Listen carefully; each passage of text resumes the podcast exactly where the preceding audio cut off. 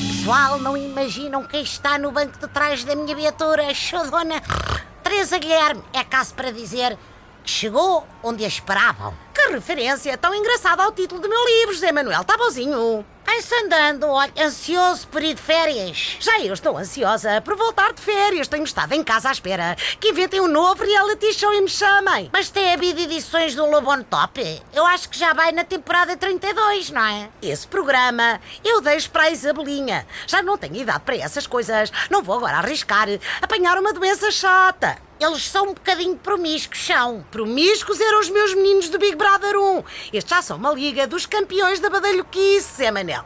Estes concorrentes estão para as relações sexuais como o Interrail está para o turismo.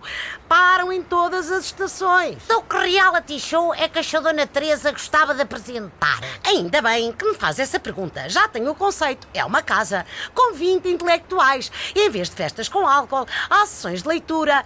E em vez de confessionário, eles escrevem cada um o seu diário que editam a posteriori. O slogan é a casa mais letrada do país. Mas o que é que a Dona Teresa faz? Olha, não faço nada. Eles estão sempre calados, não dão o canal, não armam confusão. Vai ser um sossego. E não há galas ao domingo?